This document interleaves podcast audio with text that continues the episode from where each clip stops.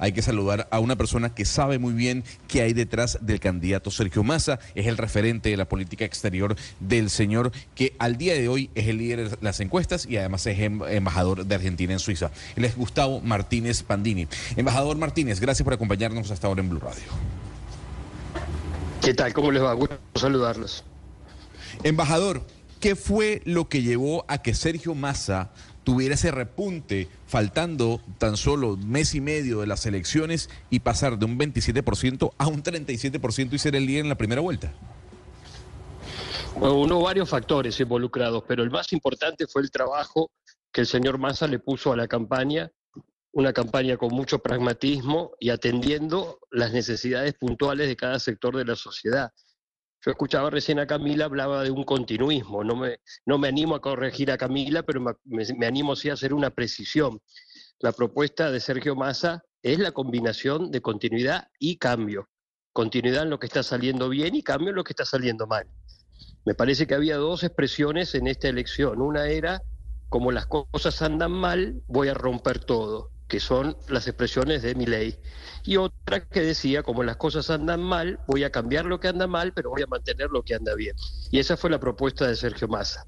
Por los resultados del domingo uno tendría que suponer que la gente no quiso dar un salto al vacío, prefirió mantener algunas cuestiones importantes para los argentinos, como son la salud pública, la educación pública, las jubilaciones, pero al mismo tiempo reclamar cambios profundos en los temas como por ejemplo inflación, varias cuestiones económicas, y me parece que Sergio Massa logró ese equilibrio, ¿no? Un poco de cambio, un poco de continuidad, como deberían ser casi todas las transiciones democráticas.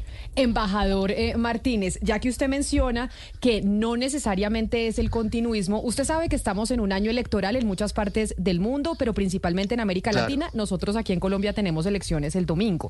Y algo que llamó mucho la atención y que llama la atención de lo que usted está diciendo es cómo puede ser posible o cómo hizo el, eh, el candidato Sergio Massa en su estrategia electoral lograr ser el ministro de Hacienda, el ministro de Hacienda de un país y no cargar con la responsabilidad económica de lo que sucede en Argentina frente a las elecciones, porque usted dice es seguir con lo que está bien y cambiar lo que está mal pero lo principalmente que está mal en la Argentina es el tema económico. Vemos desde acá inflación del más del 100%. Por supuesto. Y uno se pregunta, oiga, el ministro de Hacienda, que es el responsable de eso, ¿cómo logró desligarse y no cargar con la responsabilidad en la campaña?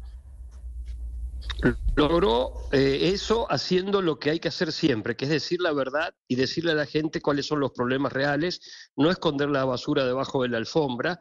Y más a lo que les dijo en el fondo es que con estos esfuerzos que se vienen haciendo, sobre todo la gente, ¿no? La gente de menos ingresos, lo que hemos evitado es una hiperinflación, porque la pregunta no es cómo Massa logró ganar con un 140 de inflación. Quizás la pregunta es cuánto hubiese sido la inflación si Massa no tomaba el Ministerio de Hacienda. Estoy seguro que hubiésemos estado en hiperinflación y gracias a que pudimos poner una, un, freno en la sangría de precios, que es terrible todavía hoy, llegamos a un momento donde podemos estabilizar un poquito la situación y por supuesto que la gente le ha, le ha confiado al ministro no solo el manejo de la economía, sino también estas necesidades de reformas muy profundas que necesita Argentina.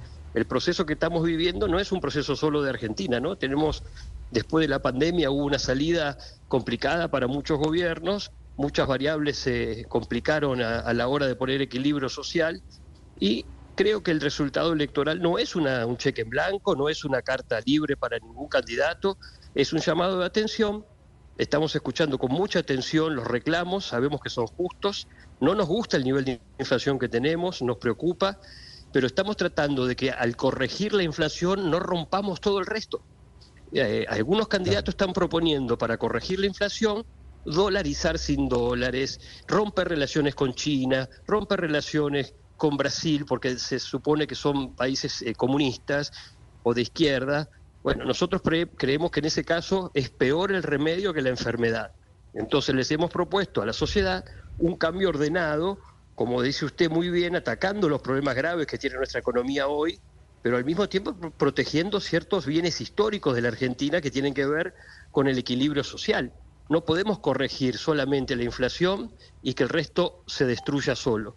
Tenemos que corregir la inflación, pero mantener también la educación pública de calidad, la salud pública y gratuita para toda la población, y eso es lo que estamos haciendo.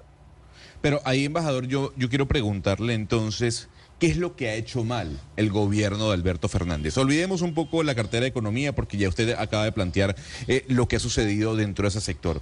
Pero usted, ustedes plantean el hecho de cambiar, de mejorar, de traer cosas buenas y alejar lo malo de esta gestión. Si usted tuviese que hacer la autocrítica, ¿en qué se han equivocado ustedes como gobierno? Mire, yo quiero serle muy franco. Nosotros enfrentamos tres cosas que se encadenaron, que fueron muy complicadas para este gobierno y para cualquier otro gobierno, que fueron una pandemia que destruyó el, proyecto de producción de las pequeñas y medianas empresas, los puestos de trabajo, que luego se completó con una guerra que trajo un altísimo costo para América Latina, que fue el encarecimiento de la energía, la ecuación energética en la Argentina sufrió enormemente y terminamos teniendo que importar energía. Eso rompió todas las variables del Estado, nos terminamos endeudando mucho más de lo que queríamos y para completarla, como si fuera poco, a la pandemia de la guerra, se nos subió una sequía histórica. Hacía 200 años que en Argentina no surgía una sequía de esta naturaleza que nos destruyó la, la producción por un año de todo lo que Argentina exporta. Entonces, fue muy difícil para el actual gobierno salir adelante con esos tres factores combinados. Insisto, ¿eh? pandemia, más guerra, más sequía. Lo que tenemos que hacer es aprender de los errores. Seguramente algunos errores de política económica se han cometido.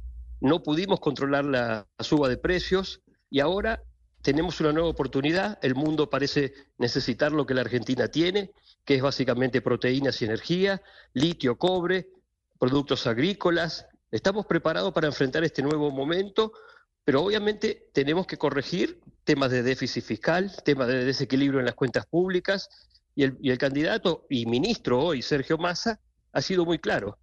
No vamos a tener una economía de déficit como tenemos hoy, vamos a tener una política exterior pragmática, donde ningún eh, criterio ideológico nos debe condicionar a la hora de buscar mercados, a la hora de buscar socios comerciales.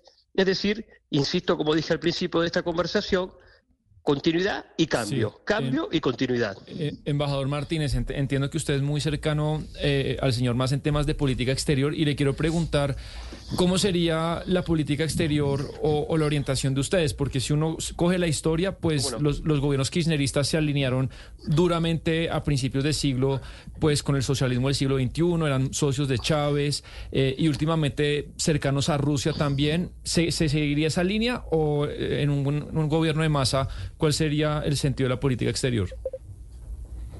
Mire, se lo voy a decir claramente, la política exterior de Sergio Massa va a ser una política exterior pragmática, una, política exterior con el interés nacional antes que ningún tipo de vinculación ideológica con ningún sector. En comercio e inversiones vamos a ser amigos de todos y satélite de nadie. Vamos a tener una política muy enfocada en buscar mercados, buscar socios comerciales, ingresar a todos los foros que nos sean importantes a la hora de exportar trabajo argentino y manteniendo los valores históricos de la política exterior argentina de muchos años, de 50 años, yo diría.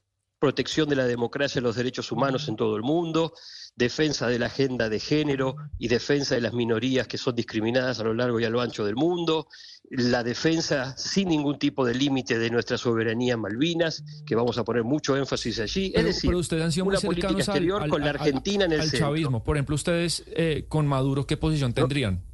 Porque el, kirchnerismo siempre nosotros, muy cercano Nosotros, a... vuelvo a insistir, nosotros tenemos una política exterior diseñada para tener buenas relaciones con todos los países, enfocándonos en el interés argentino. Queremos cooperar con todos, amigos de todos, satélite de nadie. El interés argentino prima sobre toda eh, otra vinculación. No entendemos a la política exterior como un campo ideológico, no es ese el objetivo de la política exterior para nosotros. Queremos buenas relaciones con Estados Unidos, con China, con todos los países con los que tenemos un vínculo histórico, comercial, etcétera. en el caso, usted mencionó el caso de la guerra, usted mencionó el caso de Rusia. Nuestra posición ha sido pública y clara. Condenamos la invasión de Rusia a Ucrania. Condenamos y le pedimos a Rusia que se retire porque ha invadido un territorio de otro país. Así que va a ser clara nuestra política exterior.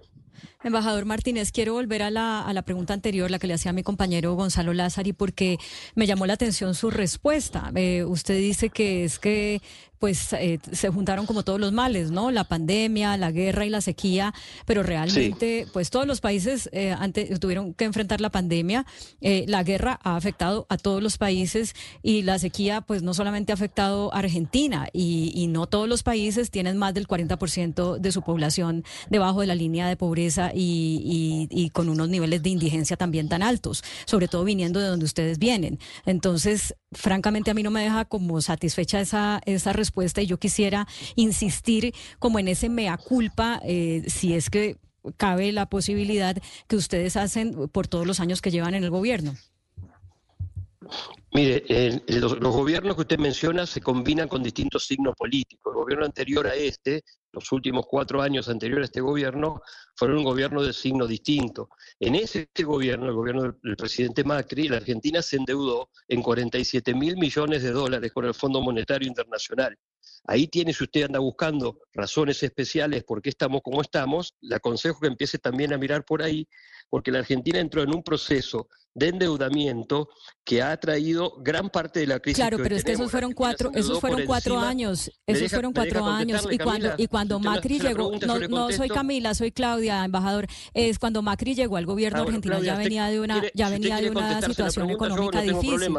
no, no, no, pero es que usted está diciendo que todo se debe al gobierno de Macri, pero es que ustedes estaban en el gobierno antes también, no, estuvieron solamente no no estuvieron solamente un periodo, estuvieron varios, entonces por eso insisto en la culpa si es que hay espacio para eso diciendo cosas que yo no dije. Le estoy diciendo que hubo una multiplicidad de factores. No dije que todo se debe a Macri, eso lo dijo usted. Lo que yo le estoy diciendo es que hubo una multiplicidad de factores, además de los tres que le comenté al principio y además de los problemas propios, errores de política económica, estoy sumando un quinto factor, que es el alto nivel de endeudamiento que la Argentina tuvo al final del 2019, que se endeudó con el Fondo Monetario en 47 mil millones de dólares. Ese es un, para nosotros es un factor central para poder entender por qué la Argentina hoy no tiene las divisas que necesita. Estamos por encima de nuestra capacidad de, de, pago a la hora de endeudarnos. Entonces, yo no dije lo que usted dice que yo dije, le vuelvo a repetir para que quede claro para la audiencia. Hubo factores externos que tienen que ver con una pandemia, con una guerra que nos complicó la ecuación energética, y que tiene que ver con una sequía extraordinaria que rompió la exportación de nuestros productos por un año. Perdimos 20 mil millones de dólares con la sequía. Además de eso hubo errores de política económica propios, no pudimos controlar el espiral inflacionario y a eso le sumo un proceso de endeudamiento que tiene mucho que ver con el gobierno anterior. Si eso usted lo interpreta como que todo es culpa de Macri, es una interpretación errónea. Le estoy dando cinco factores que se combinaron para explicar la situación en la que estamos hoy, lamentablemente. Embajador, obviamente, como yo lo decía cuando empezábamos esta entrevista, pues hay mucha expectativa de lo que vaya a pasar el próximo 19 de noviembre cuando ustedes tienen la segunda vuelta. Ya se anunció, y si don Lucas San Pedro me ayuda, con la división de quienes conformaban, conforman o conformaban Juntos por el Cambio, esta unión de partidos que apoyó a la candidata Patricia Bullrich. En este cuadro que estamos viendo de cómo se dividieron las cabezas, unos a favor del señor Javier Milei, como por ejemplo Mauricio Macri, Patricia Bullrich, Federico Pinedo, Cristian Ritondo y Diego Santilli, que son a favor de Javier Milei, digamos como que ellos dijeron vamos a apoyar esa candidatura, pero el señor Larreta, María Eugenia Vidal, Gerardo Morales, eh, Elisa Carrió, dijeron no vamos a votar a favor de Javier Milei y probablemente sus votantes o se abstendrán o se irán con, eh, con el candidato, eh, con su candidato que es Sergio Massa. Viendo ese panorama de la división de Patricia, de los votantes de Patricia Bullrich, de los dirigentes que estaban en Juntos por el Cambio, ustedes las cuentas que hacen es que esto les da casi que sobrados para que Sergio Massa gane las elecciones o aquí hay una posibilidad real de que con estos apoyos, apoyos que se suman a Javier Milei pueda ser el, el candidato ganador?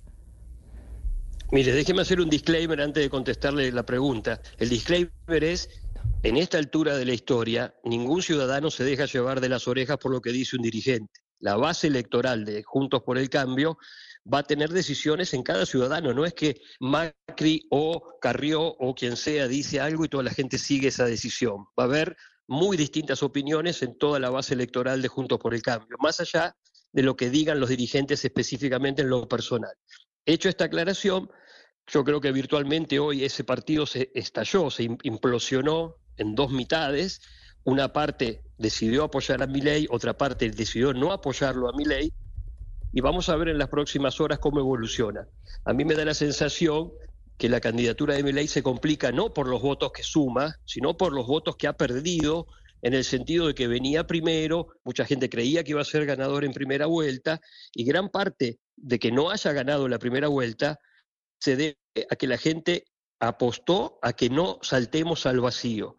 Genera mucha incertidumbre una candidatura como la de Milei, con una persona que ha logrado una, una, figuración muy enorme en muy poco tiempo, pero que al mismo tiempo no garantiza estabilidad.